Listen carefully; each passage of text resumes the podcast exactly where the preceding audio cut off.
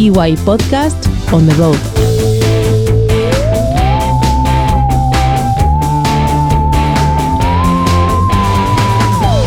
Muy buenas a todos. Aquí comienza el segundo capítulo del podcast EY on the Road. Esta vez desde el Gran Bilbao, tras su paso por Sevilla. Con muchas ganas de pasar y haceros pasar un buen rato, estamos Aida, Cristian, Iranchu, Joseba, Leticia, Markel y la que habla, María.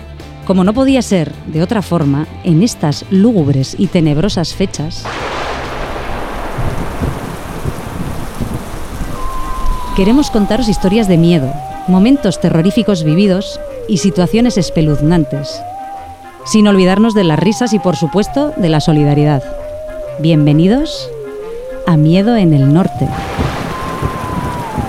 Pero antes de empezar, ¿por qué no recibir algún consejo que nos haga la vida más fácil en el trabajo? Dentro Publi. Uh, qué bajón me pega a las 3 cuando tengo que ponerme a trabajar después de una buena comida.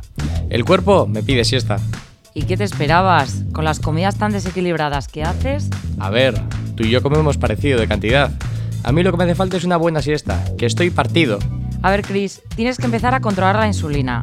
Proteínas siempre primero, luego hidratos de carbono y grasas. Dormir 7 horas y bueno, ya sabes el resto. Si no, a las 3 estás roto. Pues ojo, ¿eh? Con la insulina, poca broma. ¿Vosotros? ¿Nunca habéis tenido miedo en la oficina? Entonces, ¿es que todavía no se os ha parecido el fantasma del niño? Dicen que este niño deambula por la Torre Iberdrola cuando nadie le ve. ¿Nunca habéis oído esta historia? Yo la verdad es que al principio no me la creía, hasta que un día lo vi. Y os puedo asegurar que no pensé que hoy pudiera estar aquí contándoslo. ¿Que cómo fue? Pues... Estaba súper motivada, acabando un trabajo de esto que piensas, ¡buah! ¡Qué bien me está quedando! Mi único miedo, o eso pensaba yo, era no acordarme de guardarla suficientes veces y perder lo que había hecho. Total, que estaba concentradísima. Pero de repente se empieza como a querer ir la luz. Era como si algo turbio pasase. Y cuando me voy a dar cuenta, tengo al puñetero niño al final del pasillo, mirándome fijamente, con cara de te vas a cagar. Y pensaréis, pero si es un niño, es inofensivo. sí, sí, inofensivo. Ya me lo diréis cuando se os aparezca a vosotros. Solo os digo que también parece inofensiva la chica de la peli Smile, esa que sale sonriendo. Y a ver cuántos de vosotros la habéis visto. Anda, seguro que era tu imaginación. Sí, eso pensaba yo. Así que intenté centrarme en acabar el trabajo e irme para casa, pero... Empezó a sonar la impresora. Y os juro que estaba apagada. Yo ya, ya, me estaba imaginando vuestra cara al día siguiente cuando os enteraseis de la noticia. Alguno incluso hasta os alegraríais. Ya le decía yo que tenía que vivir más relajada. ¿Y hasta quién le manda a quedarse sola? Si ya le dije, tía, vente de cañas. Lo siguiente ya fue un desmadre. Las tuberías que parecían las cataratas del Niágara. El parqué, que empezó a crujir como si estuviese habiendo una estampida. ¿Parqué? Pero si es moqueta. El niño cada vez más cerca. Yo solo pensaba, venga, ¿qué será lo siguiente? ¿Que caigan rayos y truenos? ¿Que se vaya la luz? Eh, la luz. Eh, pero ¿cuánto llevaba sin guardar? No me lo podía creer. Hubo una actualización de Windows que arrasó con todo. Y así fue como, gracias al fantasma del niño, perdí el trabajo.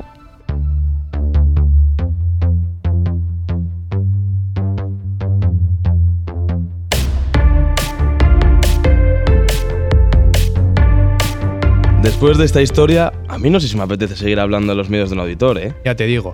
Pero bueno, para hablar de escalofríos cuando te preguntan, ¿y tú de qué trabajas? La verdad, que esto que vas con la familia después de tres años sin verla me tengo que poner a explicarles que audito empresas, que reviso las cuentas financieras, vamos, un Cristo. Sí, básicamente revisar que las empresas no te mienten a la cara. Básicamente, sí, pero no les puedo contar eso. Ya, bueno. Pero bueno, hablando de terrores, Yo tengo uno que me pasa habitualmente, y es la de mirar la cuenta bancaria los viernes con tremenda resaca. Menudo error. ¿Y el error dónde está? Pues en mirar la cuenta bancaria. Todo el mundo sabe dos cosas. Uno, que la ignorancia es la felicidad y que los jueves están para disfrutarlos. Sí, la verdad que ahí tienes toda la razón. Y nosotros bien que hemos disfrutado los jueves, ¿eh? Solo que bueno, es lo normal. Al final, después de una jornada dura e intensa, pues lo que más nos apetece es llegar al jueves. Bueno, a ver, cuidado con lo de dura e intensa, Markel, que todavía nos, nos censuran y nos vamos aquí a la cola del INEM sin pasar por la casilla de salida, ¿eh? que no quiero tener 14 pagas de 0 euros. Pero bueno, hablando de eso con las jornadas y que encima estos meses son justo donde no hay mucha luz, es cierto que llegamos a verano pues un poco como un folio, ¿no? ¿Por qué? Porque tenemos un moreno soviético curioso y por el gimnasio a fondo perdido. Joder, el gimnasio a fondo perdido. ¿eh? ¿Cuántos se estarán preguntando ahora mismo qué es un gimnasio Sí, a fondo tú cuéntales, perdido? cuéntales. Bueno, pues el gimnasio a fondo perdido pues es esto, un gimnasio en el que va auditores muy vagos. Como tú y yo, es para gente como nosotros, al final encontramos ahí amigos y todo. Y al final es un gimnasio en el que tú te apuntas en septiembre con ganas de ponerte fuerte porque ves estos programas, la gente fuerte, pero nada, lo único que hace ese gimnasio es agrandar el boquete en la cuenta. Efectivamente. Pero bueno, ya hablando de terrores, vamos a hablar del hombre del saco definitivo en la auditoría, que son las tres reglas del auditor. Uf, de esto sí que no, no había que hablar, Joseba. eh. Aún me acuerdo el primer día que entré aquí y me lo contaron. Buah, escalofríos. Sí, no, te lo dijo el innombrable, ¿no? El Lord Voldemort Peor, mismamente. peor que esa persona. Pero bueno, venga, ya que lo has sacado, te voy a hablar de ellas. La primera de todas, la de ganar kilos, como si te fuera a dar un premio por ello. Claro, que está estrictamente ligado a la segunda, que es la de dejarlo con tu novio o novia. Estos juegos tontorrones como son, ¿eh? Sí. Pero bueno, la última y la tercera es la de que al final, pues debido a esa frustración de dejarlo con la novia y que has engordado y que caminar pesa más, pues te apetece comprarte un coche. Sí, no te falta ninguna razón. ¿Y tú? ¿Qué? ¿Cumples alguna regla? Bueno, a ver, yo voy 2 ¿no? He engordado un poquito y me he comprado un coche, ¿vale? Me he comprado un tronco móvil, básicamente no tira ni atabas.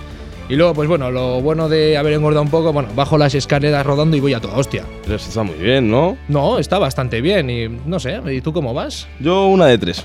¿Pero cuál? Ah, no te lo voy a decir, lo dejamos en la imaginación de la audiencia.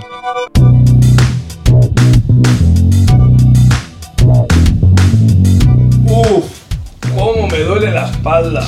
Bueno, Chris, ¿nos ponemos a hacer el cierre del IS o qué? Qué pesado, Juan. Todo el mes diciendo que le duele la espalda. A ver, es que con esa posición en el ordenador y de repente haciendo deportes extremos sin control, yo es que no lo entiendo. Yo creo que es por cómo se sienta. Le he dicho que como siga así se le va a quedar cuerpo de oficinista, con chepa incluido. Toda la vida sin hacer deporte pasa factura. A ver, es que el golf no es suficiente. Cinco minutos de estiramientos todas las mañanas y después de hacer deporte siempre. Con eso ya cambias tu postura corporal y fuera dolores. Bueno, no os podéis creer lo que me ha pasado este fin de. ¡Qué espanto! ¿Qué? Fui a Bilbao y comí fatal. Y muy caro, que para eso me voy a Ibiza. Había fichado un restaurante en Insta de cocina tradicional vasca, todo ideal, la comida pintón, pero luego, bueno, de restaurante nada, era más bien un bachoqui del PNV. No sabía si nos iban a traer un entrecot o la vaca entera. Al principio nos íbamos a ir, ¿eh? Pero dijimos, venga, vamos a disfrutar del País Vasco. Bueno, o País Chubasco, porque no paro de jarrear. La carta, a priori normalita, pero no había ni un chacolí, ni un buen riojita alavesa, nada de nada. Os cuento la comida. En la ración de croquetas sobraba la S, solo venía una. No sabía si era un baserri o el restaurante de Necoacha. Y luego, por fin llega el chuletón. Adivinad, ¿crudísimo? No, lo siguiente. Estaba literal para llevar al veterinario y salvarlo. Y el gosue de postre, que venía directo de Amorebieta, se supone, clavabas la cuchara y parecía la espada del rey Arturo. Todo eso, adivinad, 160 euros por persona. Yo para eso me voy a Arzac.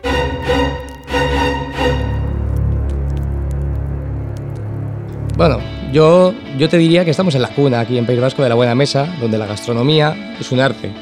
Así que, ¿por qué no centrarnos en lo bueno? Tienes razón, Chris. Ahí va el top 5 de los platos más ricos del norte. Número 1. Bacalao al pilpil. No, no, número uno el cachopo asturiano. ¿Pero qué dices? Número uno, las verduras de la Ribera Navarra. ¿Y del marmitaco qué? ¿No opináis? Y de postre una buena goshua, ¿no?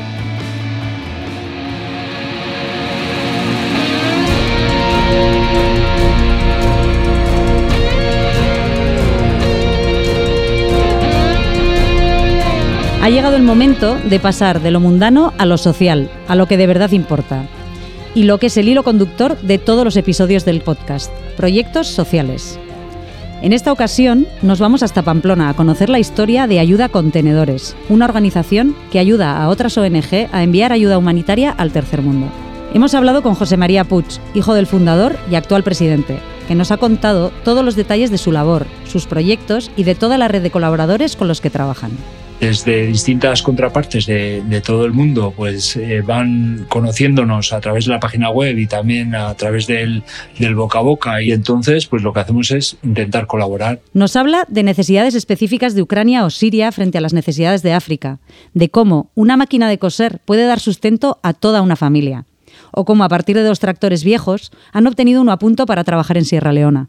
De los proyectos en los que trabajan, nos quedamos con el proyecto Cunas Climáticas, que os invitamos a explorar en su página web, y mediante el cual han desarrollado una incubadora de bajo coste y uso sencillo. En nuestro afán de intentar conseguir materiales que generen eh, desarrollo en, en países del tercer mundo y fundamentalmente en África, y, y, se nos ocurrió el tema de las cunas y lo hilamos con un proyecto de fin de carrera que había hecho una persona, un ingeniero que contactamos con la ONG, eh, a su vez contactamos con los salesianos para, para intentar entre todos eh, hacer las, las, cunas. En Camerún además hemos tenido mucha retroalimentación de, de, lo que han ido haciendo en el hospital de Ambala, de, de una ONG de, de Pamplona.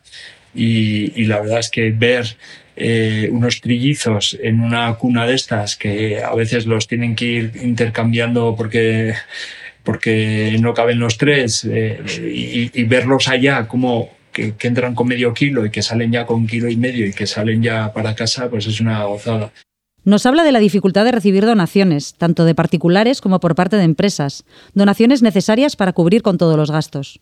Desde 2020, la ONG dispone del régimen de mecenazgo social, que permite desgravar fiscalmente el 80% de los primeros 150 euros donados. Ayuda Contenedores, como nos cuenta, es una red de colaboradores y voluntarios que sustenta toda la labor humanitaria que dan a los países necesitados. Y bueno, pues aquí estamos eh, siempre con la furgoneta y el carro disponibles para poder ir a hacer una recogida. Para terminar, le preguntamos qué le pediría a la sociedad, qué nos pediría a la gente. Pues a la gente le diría que antes de tirar eh, algunas, algunas cosas, pues, pues que que recapacitar y, entender y hacer el esfuerzo muchas veces de decir, bueno, pues, pues voy a llevar esto a un centro. Eh, igual no somos nosotros, igual son los traperos, pero me da igual.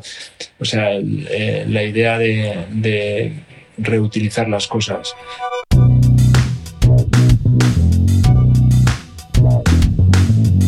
Cris, ¿has oído lo del cambio de hora? Este fin de, ¿no? Sí, qué ganas de verano otra vez. Playita, fiesta, duchas de agua fría. ¿Duchas de agua fría? Yo me las pego todo el año. Sí, ¿y por qué te torturas así? ¿No has oído hablar de los beneficios de estas duchas? Para nada. Bueno, mejora la circulación, reduce el cortisol. Es una bomba. Así que tienes la oxitocina por las nubes, ¿eh? Bien de Spice para el fin de...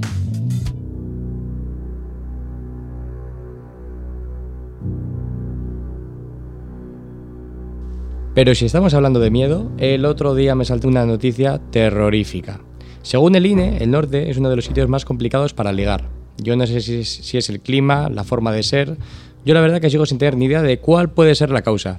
Pero esto es una realidad. Así que aquellos que nos estéis escuchando, venid con la guardia bien alta. Anda, no seas exagerado, pero para tanto es. Ay, qué inocente. Veo que no conoces el fenómeno de los macrocorros. Te vamos a poner en situación. Cae la noche vas a la discoteca con tus amigos y de repente te interesas por una chica. Analiza la situación para hacer contacto visual. Y para cuando te has dado cuenta se ha formado un círculo de mujeres que cual aquelarres ahí no hay Dios que pueda entrar.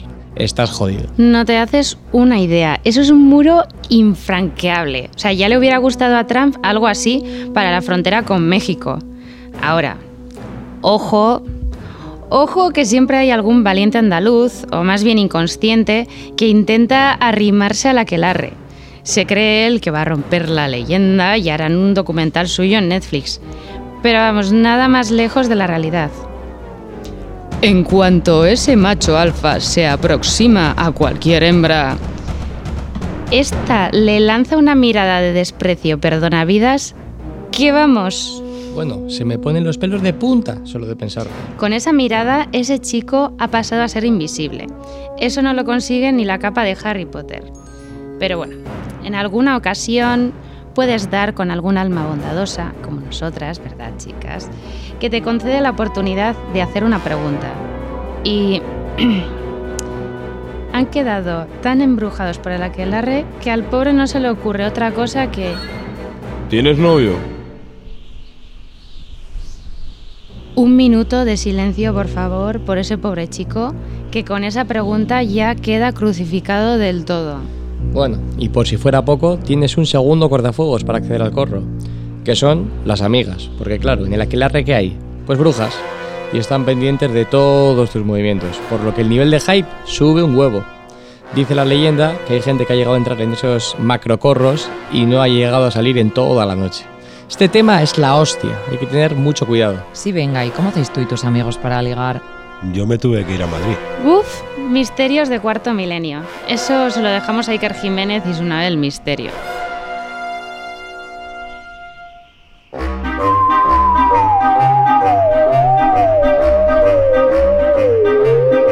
Y hasta aquí este terrorífico capítulo. ¿Cómo se os ha quedado el cuerpo? ¿Habéis podido escuchar todo el programa sin cortes? Ha sido un auténtico placer. Esperamos que lo hayáis disfrutado. Ahora lanzamos el micro a Galicia, próxima parada del podcast. Compañeros, todo vuestro.